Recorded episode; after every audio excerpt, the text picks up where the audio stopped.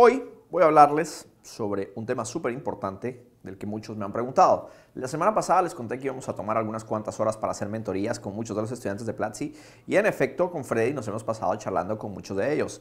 Muchas personas con proyectos para desarrollar su propia startup, algunos que simplemente quieren crecer a nivel profesional y mucho freelancer, muchas personas que en este momento están interesados en aprender a cobrar mucho mejor por su trabajo. Así que preparé una pequeña presentación sobre cómo cobrar mi trabajo. ¿Cómo puedo hacer yo para cobrar mi trabajo? Sé que es una pregunta difícil para quienes están arrancando, pero con tiempo y con experiencia puedes ir encontrando la fórmula perfecta para cobrar por tus servicios, por tus productos, por productos que tengas en un e-commerce o simplemente por consultorías que tú llegues a realizar. Un freelance funciona cuando cobra. Tú no eres freelance si no estás cobrando. Eres un desempleado con ganas y con muchas ganas de trabajar, pero el freelance exitoso cobra por su trabajo. Tiene precio por hora, por servicios o por consultoría y llegar a ese precio exacto requiere un poco de eh, concentración. Yo recuerdo algunos de mis primeros clientes, yo trabajé diseñando páginas web, como muchos de ustedes habrán empezado, aunque hoy gracias al ecosistema también muchos están empezando haciendo campañas publicitarias para otros, diseñando productos, generando aplicaciones, generando eh, productos desarrollados en alguna tecnología, incluso eh, librerías para optimizar eh, o dando consultorías de seguridad informática. Mi primer cliente, recuerdo que fue una empresa que hacía mudanzas. Eh, amigo de la familia se enteró de que yo era un chico eh, con pila, un patojo chispudo que podía hacer web pages y me llamaron para hacer su página web. Llegué muy bien uniformado, les conté del trabajo que había hecho, principalmente algunas páginas que había colgado en GeoCities y en otro montón de lugares. Sí, así de viejo soy. Y recuerdo que tomé sus requerimientos, supe que era lo que necesitaban, me dieron un CD con un montón de fotografías y todo esto lo íbamos a montar en la web, ya tenían su web hosting, etc. Y luego de hacer la presentación me dijeron, ¿nos puedes mandar una propuesta con el precio de cuánto nos va a costar? Por cierto, ¿cuánto nos va a costar? Y me quedé blanco, no sabía, tenía ideas, tenía ideas de más o menos cuánto cobrar. Di un precio que a estas alturas no me acuerdo, eh, pero fue un precio tan bajo y tan malo que fue como, ah, sí, listo, dale, téngalo para la próxima semana. Allá aprendí que no tenía suficiente conocimiento sobre el cliente y simplemente asigné un precio random eh, con el cual se cerró el negocio. Así que conseguí mi primer cliente. Históricamente, viéndolo en retrospectiva, hice un buen esfuerzo, pero pude haber contraatacado. Cuando me preguntaron cuánto cobras, pude haber preguntado, ¿tienen algún presupuesto para esto? Eh, ¿Cuánto es la partida que están buscando? ¿Han consultado otras empresas? Pude haber monitoreado. Tuve también la suerte de que iba con una alta referencia de conocidos y entonces el negocio estaba asegurado. Otra cosa importante que quiero decirles es cuando ustedes están generando experiencia y están arrancando, es importante que no regalen su trabajo, que no trabajen gratis. Ahora, también es importante que no hagan las cosas solo por dinero, más cuando están empezando y no tienen experiencia. Hagan sus primeros proyectos por diversión, por aprendizaje, ¿sí? No los hagan por dinero. No hagan su primer proyecto como voy a ponerme a trabajar únicamente si consigo plata, si logro pagar el arriendo, etc. Cada quien tiene situaciones particulares, pero haz tu trabajo por algo, a cambio, ¿sí? Que sea por aprendizaje, que sea por los contactos, que sea por algo que vas a obtener y no lo hagas solo de gratis. No simplemente para, uy, si trabajo para esta empresa que es súper famosa y no les cobro nada, lo voy a poder poner en mi portafolio. Probablemente esta empresa no te va a tomar en serio. Entonces no trabajes gratis, ten cuidado. Si puedes hacer un voluntariado, puedes, puedes ser voluntario en eventos, etc. Eso no es trabajar gratis. Eso es intercambiar tus servicios, hacer un trueque por acceso a eventos, etc internships que también están muy de moda en, mucho Latinoamérica, ir a alguna empresa donde aprendes, averigua cómo, qué, significa ser un intern, eh, qué ser un practicante en una de estas empresas. Pero ten cuidado de no hacer las cosas solo por, por gratis o por ganarte eh, el trabajo de alguien. En principio, yo les recomiendo que sus primeros proyectos los hagan por entretenimiento, eh, que hagan parodias de marcas con las que les gustaría trabajar, que hagan propuestas, que sea algo que les sirva a ustedes, pero aprendan, diviértanse. Una forma importante de saber si estás decidiendo un buen camino siendo como freelance o teniendo tu propio proyecto es si lo que haces te divierte, te emociona, si eres feliz cuando cumples con esta tarea. Y luego está el problema de definir precios. Definir precios es una situación financiera y muchas personas creativas no tienen inicialmente el contexto para poder definir precios. La, gran mayoría de empresas tuvieron que seguir un proceso para definir precios, Pero también lo veo con muchísimos emprendedores jóvenes y con muchos freelancers que simplemente se sacan precios de la manga. Para definir precios hay que entender cuáles son tus costos, cuánto te cuesta trabajar a ti, qué cosas hay que pagar, tienes algún equipo específico, compraste una cámara increíble, tienes algún software para editar video porque estás haciendo una producción de video, cuánto estás gastando por el computador que estás trabajando, cómo lo quieres depreciar, si este computador te va a durar dos años, cuánto costaría cada día que trabajes en esto, es hacer un pequeño Excel y simplemente cuánto cuesta tu hora de trabajo. Eh, ¿Qué significa que tú trabajes en, un día dedicado a una empresa? ¿Qué costos fijos tienes? Costo de renta, costo de comidas, costo de, etcétera, electricidad, internet, todos esos servicios. Entonces entender, hmm, el día de Cristian cuesta X dólares simplemente por funcionar, por estar operativo. Entonces esperaría yo tratar de cobrar arriba de esto. Luego hay que pensar también en la inversión. Para yo poder hacer un proyecto, tengo que invertir en capacitarme, probablemente tuve que haber cubierto mis estudios, eh, tuve que hacer un montón de inversiones. Si estoy haciendo algún producto de hardware, tengo que invertir en, en etcétera. ¿Cuánto has invertido y cuál es tu costo? Siempre es importante entender esos costos. Y luego hacer benchmarking. ¿Qué significa esto de hacer benchmarking? Simplemente averiguar cuánto cobran los demás.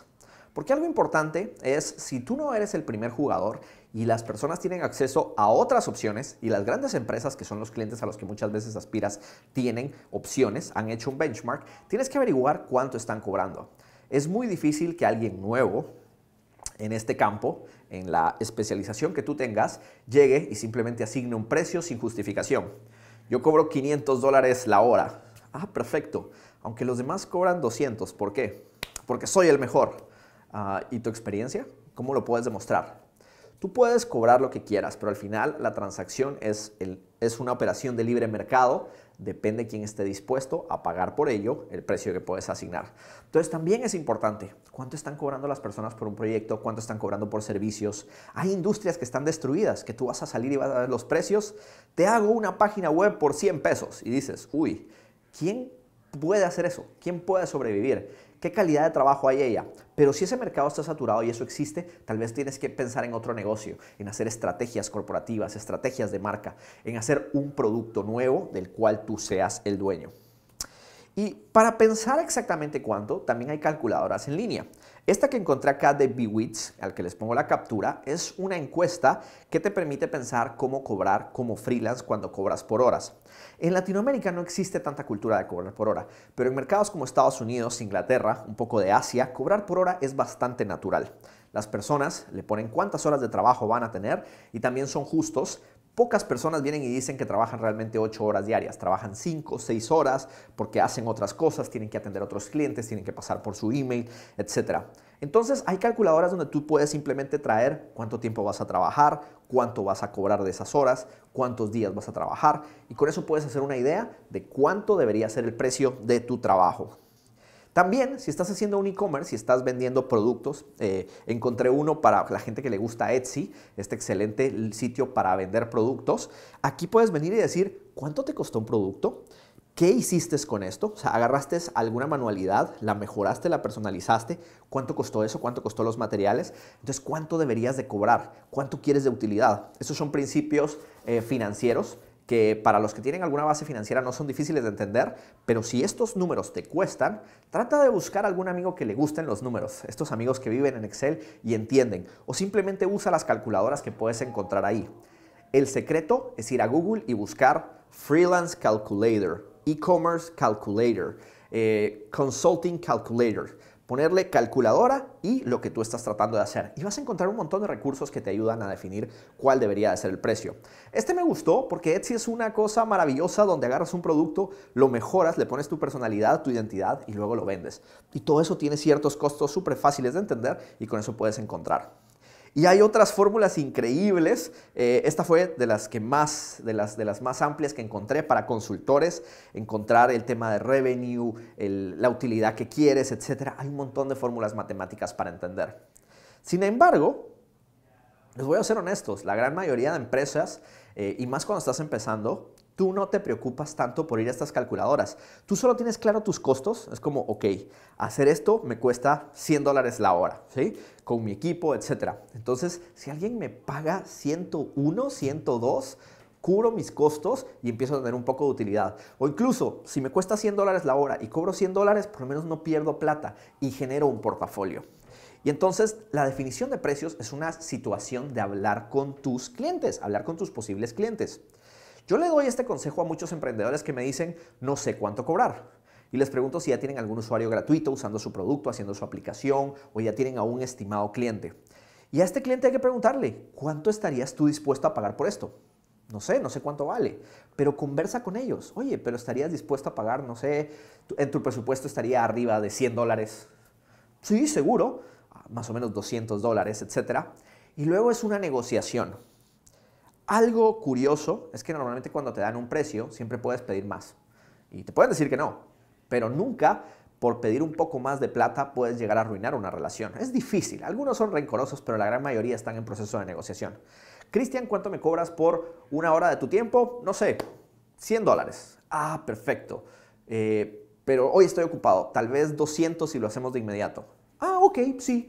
Y, y empiezas a aprender. Entonces, sé flexible, nunca entregues un precio final, aprende y luego entiende que los precios una vez definidos es muy difícil eh, que juegues con ellos, que hagas incrementos. Los decrementos pueden funcionar, hay promociones, hay un montón de formas de jugar con precios y hay increíbles libros que solo se enfocan al, al tema de cómo cobrar tu trabajo. Pero depende del segmento. Y por eso hoy simplemente quería hacer este video para darte una idea más o menos clara de cómo tienes que enfrentar este problema.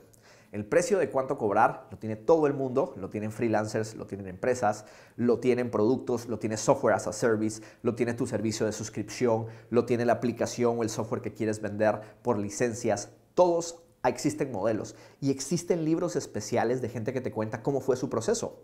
Eh, cómo Amazon descubrió sus, sus, precios y sus márgenes, cómo compitió en una industria tan competitiva, cómo con Amazon eh, Web Services creó otro servicio de precios. Entonces, recuérdense que hay muchas calculadoras, hay mucha literatura y lo más importante creo yo es empezar por definir tus costos y hacer un benchmarking. ¿Cuánto cobran los demás? Nunca cometas el error de simplemente poner un precio más alto. Y si estás haciendo esto y te divierte, estás además utilizando adecuadamente tu tiempo. Trabajar por pasión es siempre lo correcto. Trabajar por dinero normalmente no te genera una relación ni una carrera a largo plazo. Finalmente, una vez ya tienes claro cuánto cobrar, también tienes que pensar cómo cobrar. Algunos pueden hacerlo como pequeños contribuyentes o eh, simplemente como eh, con una pequeña empresa. Depende de tu país cuál es la opción que tienes para vender. Otros pueden simplemente hacerlo eh, a, forma personal, pero tengan cuidado con esto, porque cuando lo haces a forma personal se vuelve un problema para los impuestos y algunas empresas no te van a tomar en serio. ¿A quién tomas más en serio? Hola, soy Juanito Pérez y te voy a hacer una página web o somos Servicios Incorporados Pérez SA y te hacemos tu proyecto web. Además, la empresa tiene otros costos que también tienes que incluir y tiene un poco más de eh, reputación hacia la hora de, lograr un servicio. Entonces, registrar empresas funciona yo creo que el punto donde uno decide registrar una empresa es cuando ya tiene un cliente que está dispuesto a pagar por ello y absorber esos costos. Las empresas también requieren mantenimiento y una especie de persona que aguanta con los derechos y las obligaciones de tener estas empresas. Y finalmente, si empiezas a cobrar, te empiezas a meter al juego de los impuestos todos, todas las personas, dependiendo, independientemente de dónde viven, al generar negocios y al generar transacciones bancarias en ellos con otros, con otros proveedores, empiezan a ser parte de un sistema que requiere eh, que pagues impuestos. Y algo que me pasa mucho cuando hablo con gente joven que está empezando sus proyectos es que me preguntan, ¿debería yo pagar impuestos? Si hiciste una transacción y si a nivel de tu país tú tienes que ejercer, deberías pagar impuestos. Hay mucha evasión en Latinoamérica, hay mucha evasión en diferentes países, pero yo siempre he creído que las personas que hacen las cosas bien desde el principio están creando un muy buen historial y van a crecer. Eh, muchas personas piensan también en optimizar Oye, a mí me han contado esto de optimización de impuestos, entonces yo ahorita cobré 100 dólares y quiero contratar un contador para que me ayude a bajar los impuestos, etc. No te preocupes por eso. Conforme tu empresa crece, vas a poder contratar a asesores mucho más calificados que te van a ayudar a operar de la forma más, eh, de, de la mejor forma posible. Y esa es la forma correcta para ver este problema. Conozco a gente increíble que trabajó como freelance y luego les ofrecen grandes opciones para trabajar en empresas o trabajar en emprendimientos. Y cuando necesitan simplemente completar sus documentos, resulta que tienen alguna deuda de impuestos, etcétera, pequeños alertas rojas que han matado grandes oportunidades. Entonces, independientemente de cómo hagas negocios, asegúrate de pensar en esto y de hacerlo lo más adecuado posible, pensando hacia tu futuro. Y lo más importante, cuando tú estás vendiendo tus servicios como freelancer, estás vendiendo tu nombre, estás vendiendo tu marca personal.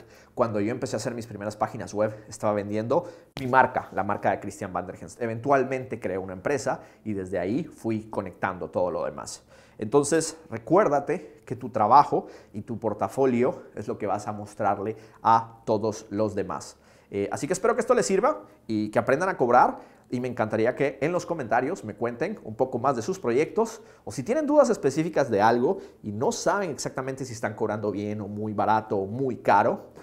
Si estás cobrando muy caro, probablemente nadie te compra. Esa es, una forma fácil de verlo. Pero si tienen dudas al respecto, por favor, eh, cuéntenme en los comentarios. Me encantaría aprender un poquito más de cómo están haciendo para hacer negocios. Y recuerden, no trabajen gratis, pero sí háganlo por pasión trabajen por amor a lo que quieran, eso los va a hacer brillantes y eso los va a hacer de los mejores en su campo. ¡Hey! Un último mensaje. Te tienes que suscribir al canal. Si lo haces en este momento, ¿qué crees? Hay artículos increíbles para ti en el blog. Y ya que estás suscrito, ¿qué te parece si vas a ver mi video increíble sobre cómo ser un mejor autodidacta?